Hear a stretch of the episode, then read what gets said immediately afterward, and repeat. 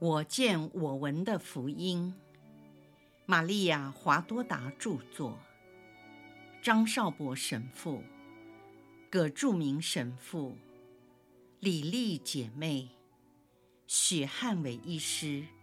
联合翻译。第二册：耶稣的苦难，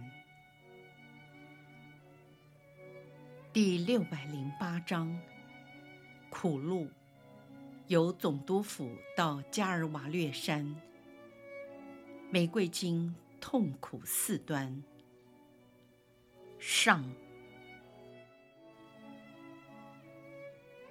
过了一些时间，可能还不到半个钟头，隆基诺百夫长受命执行死刑，他便发号施令。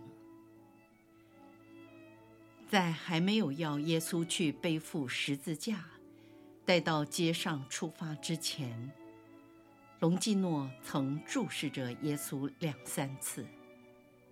他看着耶稣，不只是出于好奇，更带着怜悯，因为他对这种情况已经很有经验，很熟悉了。他带了一名士兵走到耶稣面前。递给耶稣一杯饮料，是从军用水壶中倒出来的，淡粉红的液体很像酒。向他说：“这对你会有帮助的，你一定口渴了。外面的太阳很晒，要走的路还很长。”耶稣回答他说：“愿天主报答你的好心。”然而，我不希望剥夺你自己的需要。隆基诺百夫长说：“我不需要，我很健康，又很强壮。而你，这对我来说不算什么。就算是我心甘情愿的，希望能给你一点安慰。喝一口吧，好使我知道。”你并不憎恨外邦人。耶稣不再拒绝，他喝了一小口。他的双手已被解开，竹竿和破军袍也都不见了，这样他可以自己拿着喝。只尝了一口，他不愿意再喝。虽然清凉的饮料可以纾解他当时的高烧。因为他的高温非常明显，他的两颊深红，嘴唇干燥。百夫长说：“喝吧，喝吧。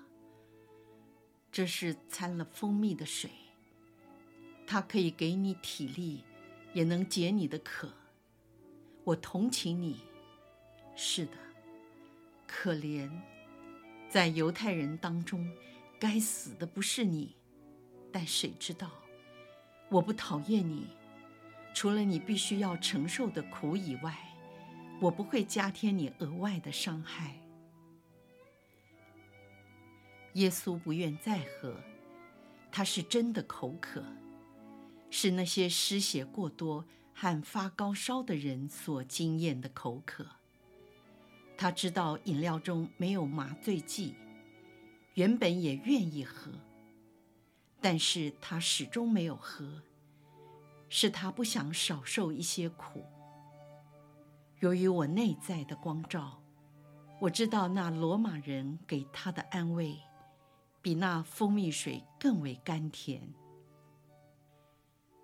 所以耶稣才说：“为了你的好心，愿天主祝福你。”耶稣的脸上露出了笑容，这微笑令人心碎，因为他受伤、肿胀的嘴唇困难地牵动着，尤其是他的右颧骨和鼻梁伤得厉害。这是他在总督府内院被一个士兵的武器所击伤的。两名强盗也来了。每人由十名士兵组成的小队把守，已到出发的时刻，隆基诺给了最后的指令。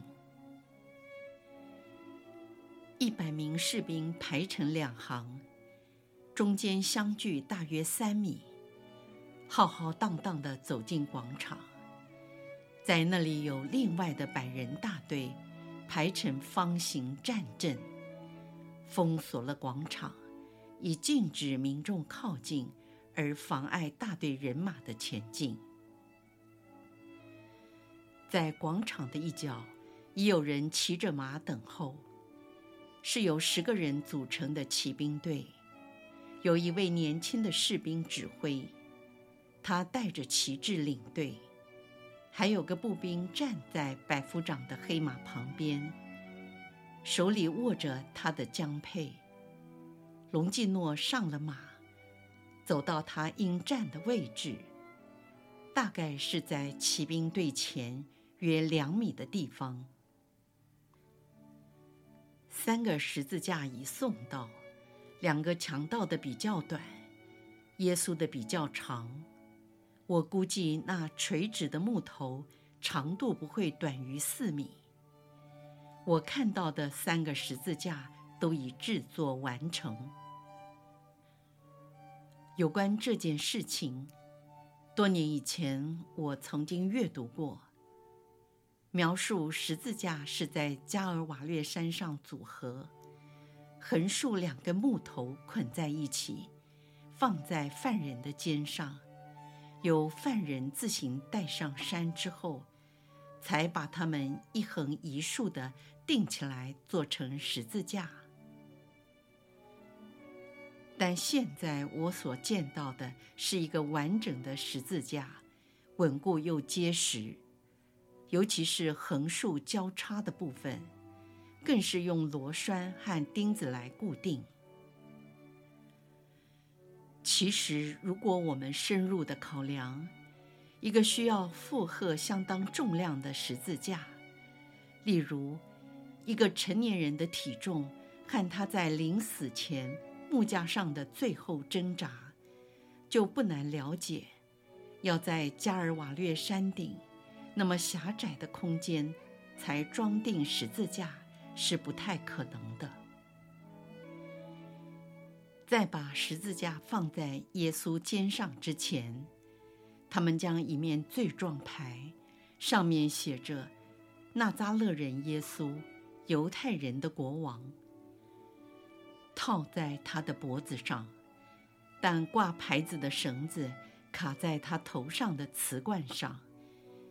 耶稣的头又被扎伤，增添了更多的伤痕，重新流出了鲜血。这些具有虐待狂的群众，辱骂他，也诅咒他。他们已经准备好，隆基诺下令出发，说：“走在前面的是纳扎勒人，其次是两名强盗。”每人都由十人小队士兵把守，其余的七十人分在两旁加强戒备。如果任何一个犯人受伤致死，那没有尽到保护责任的士兵应负全责。耶稣从总督府前庭的三个石阶下来，清楚地看到他已经疲惫不堪。下台阶时，由于十字架沉重的压力，他的双腿有些摇摇晃晃，站立不稳。那十字架重重地压在他布满了伤痕的肩上，挂在胸前的罪状牌也左右不停地晃动。粗制的麻绳割伤了他的脖子。尤其是扛在肩上的重木，使原有的伤痕更形恶化。因为过长的十字架拖在地上，下台阶时的落差和高低不平的路面，沉重的横木上下每一次的跳动，使他受到更严重、更深的伤害。犹太民众见到他像喝醉了似的左冲右撞，狂笑讥讽他，并向士兵喊叫，推他，让他跌倒，叫这个亵渎者倒在地上。但那些士兵仅遵守他们的任务，只命令那被判刑者走在路中间。隆基诺百夫长策动了马，队伍开始缓慢前进。隆基诺希望尽量缩短时间，走最短的路线，快一点到达戈尔各达山，因为他怕那被判刑者的体力无法支撑下去。可是那些暴徒，这样称呼他们还算是客气。反对走近路，那些诡诈的暴民已先跑到岔路口，一条是通往城墙外的路，而另一条通向市中心。当他们看到隆基诺想要选择走往城墙外的那条路，他们鼓动大叫：“你一定不能走这条路，一定不能，这是不合法的。”法律规定，所有被判死刑的犯人，在他曾犯过罪的地方游街示众。那些走在大队后面的人发现了前面的状况，他们也就前呼后应，一起高声抗议。隆基诺为了平息群众的激动，便转向市中心。又走了一小段路，他传唤一位十夫长，和他低声说了几句话之后，那人立刻转告其他的十夫长。等消差完毕，便回报隆基诺，再回到原来的位置。耶稣气喘吁吁地走着，地上的坑坑洼洼。都成为他脚下的陷阱，因为他的两条腿已经站立不稳，为他已受伤的肩膀和带着瓷罐的头都是一种折磨。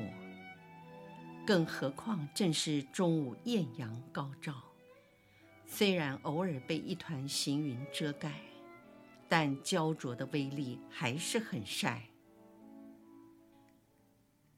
由于疲惫不堪和并发的高烧，他的脸红得发紫。我猜想，强烈的阳光和群众的咆哮声，对他来说也是另一种折磨。既然他无法充耳不闻那粗暴的声音，只好半闭着眼睛。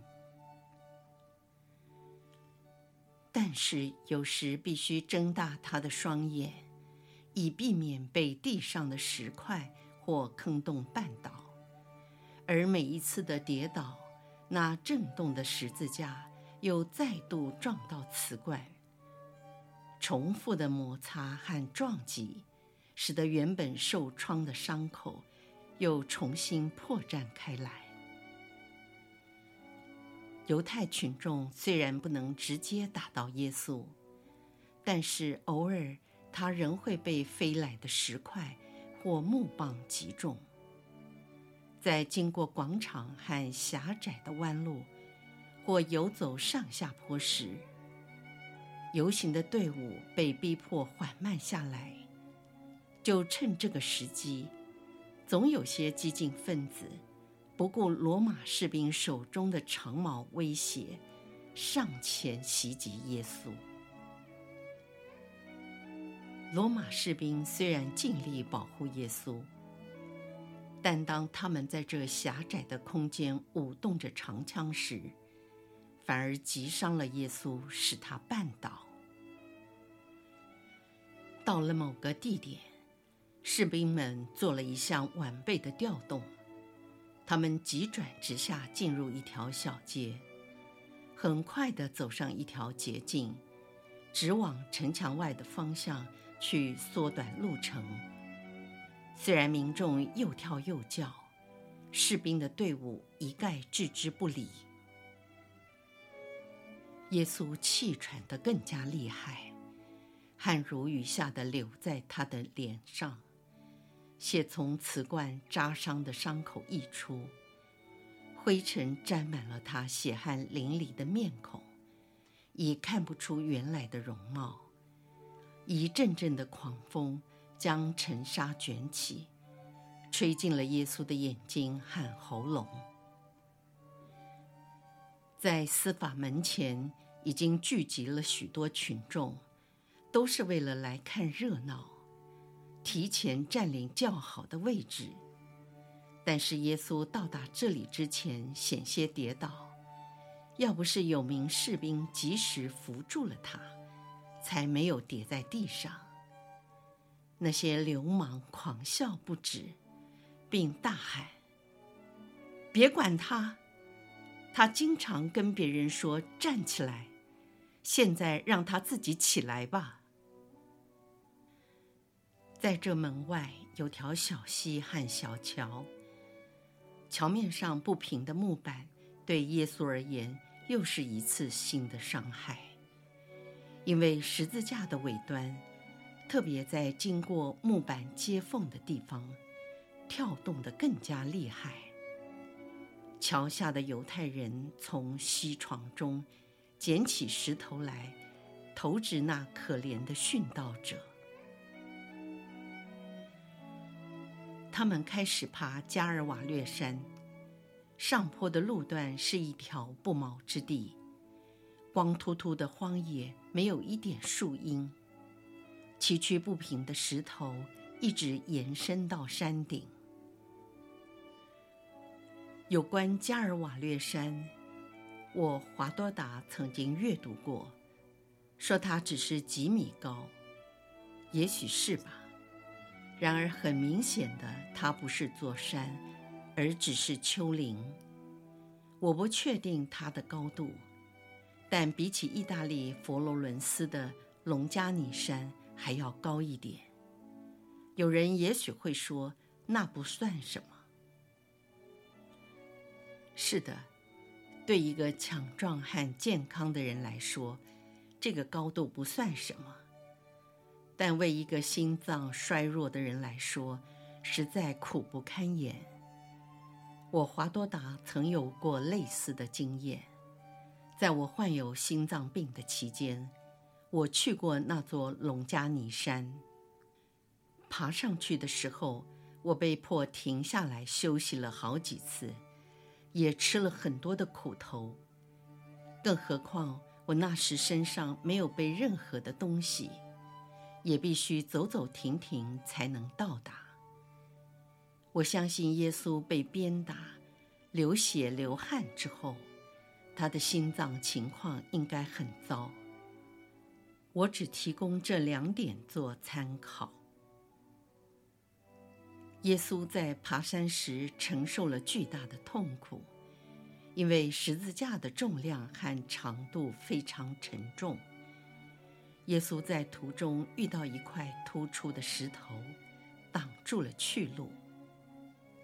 他已精疲力尽，脚也抬不高，无法迈过去，因而绊倒。右膝跌在地上，就靠左手支撑在地。才没有完全跌倒。群众看到，欣喜若狂。耶稣好不容易站了起来，继续往前走。他气喘如牛，背脊越走越伛僂，面部红得发紫，脖子因高烧而充血。挂在他脖子上的罪状牌。左右不断地摇摆，妨碍了他脚下的视线。他的长袍由于背脊鱼篓的关系，前端拖在地上，影响了他的步伐。他再次绊倒，双膝跪地，跌在他已经受伤的膝上，而十字架悬空倒下，重重地撞击到他的背后。从他的手中滑落在地上，迫使他弯腰，经过一番折腾，好不容易再扛起十字架来。就在此时，很清楚的可以看见耶稣的右肩上所留下的鞭伤，经过十字架不停的摩擦，不但刮下一大块皮，还血肉模糊地粘在他的长袍上。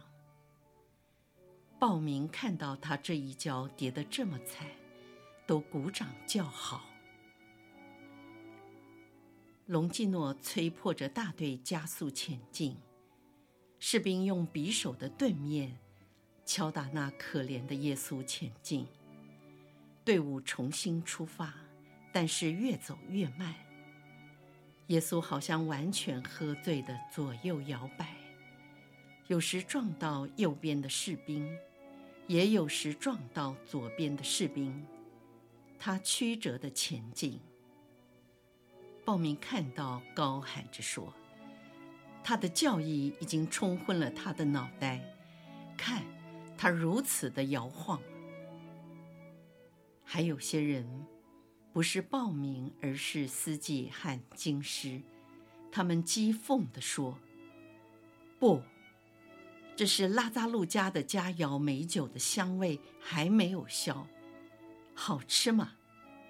现在尝一尝我们的食物吧。还有其他不堪入耳的话。隆基诺不时地回头看着耶稣，因为出于同情，他下令休息几分钟。暴民大声抗议，侮辱了百夫长，致使他下令士兵驱逐他们。这些胆小的群众，眼见长矛的刀光剑影，都抱头鼠窜，四散奔逃到山头的各个角落。就在这里，我看见留下来的几个人中，有一批牧羊人出现在废墟的后面。他们衣衫褴褛，孤零零的，满面愁容。全身沾满了尘土。他们的目光引起了耶稣的注意。耶稣转过头来，定睛地看着他们，好像看到了一群天使的脸孔。他们的眼泪疏解了耶稣的干渴，向他们微笑了。百夫长又下令前进。耶稣就在牧羊人的面前经过，听到他们痛哭失声，便在十字架的顎下，很吃力地转过头来，再次向他们微笑。这是他的安慰，是个中性的脸孔，却成了他在烈阳下的清风。但随之而来的，却是第三次的跌倒。这次不是被绊倒，而是完全的倒了下去。他跌倒的原因是突然的晕厥引起全身无力而倒在地上。他头先撞地，脸打在凹凸不平的石块上。他趴在地上动也不动，十字架压在他的身上。士兵试着把他扶起，但是他好像已死了过去。士兵急忙通知百夫长。当士兵回来时，耶稣已经恢复了知觉。慢慢的，有两名士兵协助他，一位把压在他身上的十字架升起来，另一位扶他站起来。耶稣回到自己的位置上，他已经完全耗尽了。群众大叫说：“你们要注意，他只能死在十字架上。”经师的首领向士兵警告说：“如果他在被定之前死去，你们要向总督负起全责。记住，死刑犯必须活着到达刑场。士兵由于军纪不能讲话，但是以凶狠的眼神瞪了他们一眼。隆基诺和这些犹太人一样，也担心基督死在半途。他不想惹上麻烦，根本不需要别人的提醒。而且，身为一位行刑的指挥官，他很清楚地知道自己的责任，所以他尽量采取一切的安全措施。他选择了一条盘旋迂回、并不陡峭的长路，去加尔瓦略山顶。这些犹太人四处乱窜，一点也不在乎汗流浃背，或穿过荒芜的树丛时，被尖锐的芒刺所刮伤，也不怕跌在碎石堆中，而这些地方看起来像是耶路撒冷的垃圾场。他们一无所惧，只担心不能目睹殉道者受苦的一举一动和惨状。他们不顾一切的争先恐后，只想占个好位置。这条路原是羊肠小径，在经过长期的践踏以后，已成为一条相当舒适的路径。起点是在半山腰，到达山顶和陡直的路交叉四次。小路虽然不陡，却比较遥远。也有些人走在这条路上。并没有参加报名的骚动，大部分的都是妇女，她们头戴着面纱，边走边哭。也有三五成群的男人，远远地走在妇女的前面。他们绕到山后，便不见了踪影。那些跟着耶稣的暴民，又在凶猛地叫嚣。他们喜欢看到他跌倒，用下流的脏话谩骂受刑者及领队的人。也有些暴民继续跟着法定的游行团体，另一部分的暴民几乎用跑步上到峭壁的最高处，找一个比较好的位置，来弥补他们失望的感觉。有些妇女一路哭泣着，当她们听到呼喊声，便转过身来，见到大队人马转向他们，于是立刻紧靠在山边，免得被暴力的犹太人推倒。他们把头纱拉得更低，其中有一个妇女将头纱完全放下，把她整个人遮住。只露出一对深邃的眼睛，看起来就像回教女人一样。他们的衣饰华丽高贵，并有一位强壮年长的男士保护他们。这男子以外裳包裹着自己，我看不清他的脸孔，只看到他的长胡须，白的比黑的多。从他深色的外裳露了出来。当耶稣走近他们时，他们哭的声音更响，并向他深深的鞠躬，毅然地来到耶稣的面前。士兵用长枪企图驱赶他们。那看起来像回教徒的妇女，在传令官前掀开了自己的头纱。那坐在马背上的军官立刻下令士兵让他通过。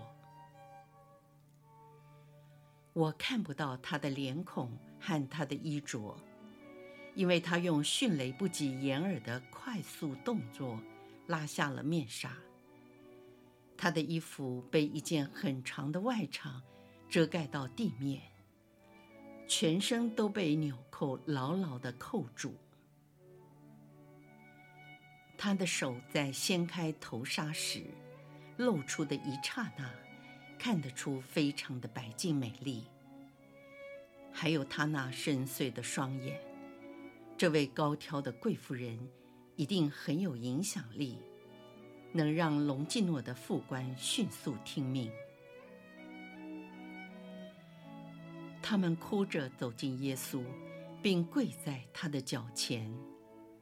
这时，耶稣静止不动地在喘息。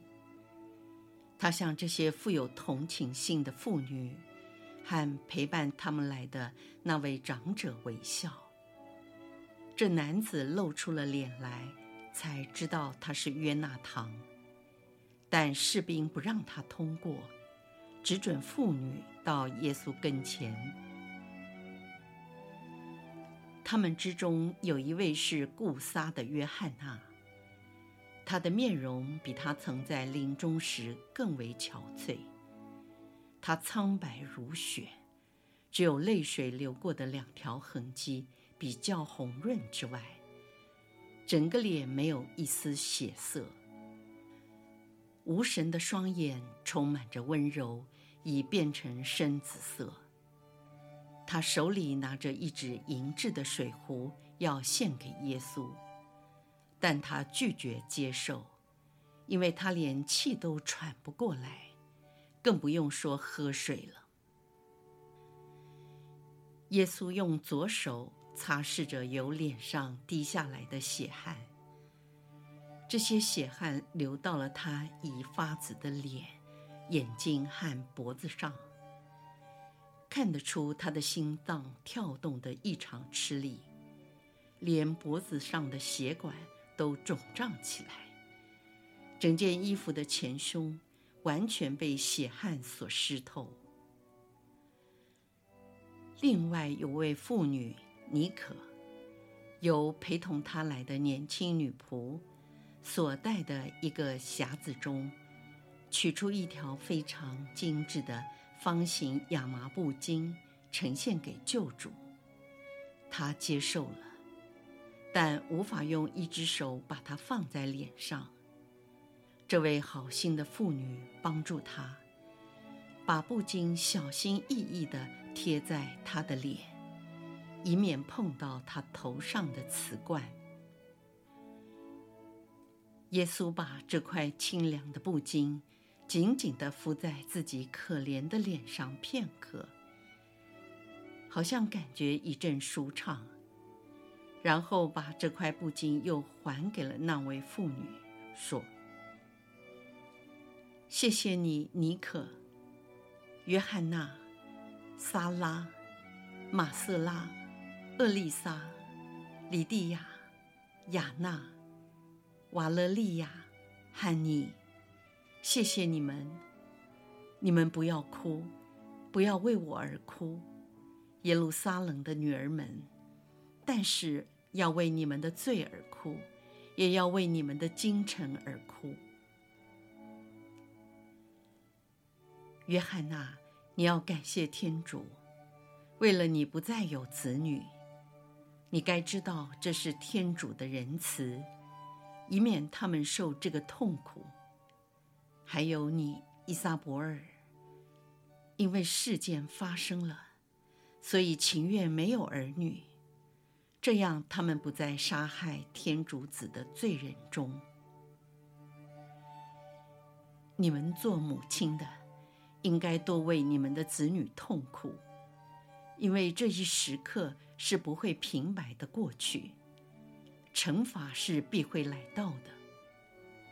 如果无辜者都受到这样的对待，何况那些不义的人呢？到那个时候，怀孕过、哺乳过的，以及还有子女绕膝的母亲们，更要痛哭失声。我实在告诉你们，到那时候，首先倒在断垣残壁下的人，反而是有福的。我降服你们，你们走吧，回家去。你们要为我祈祷。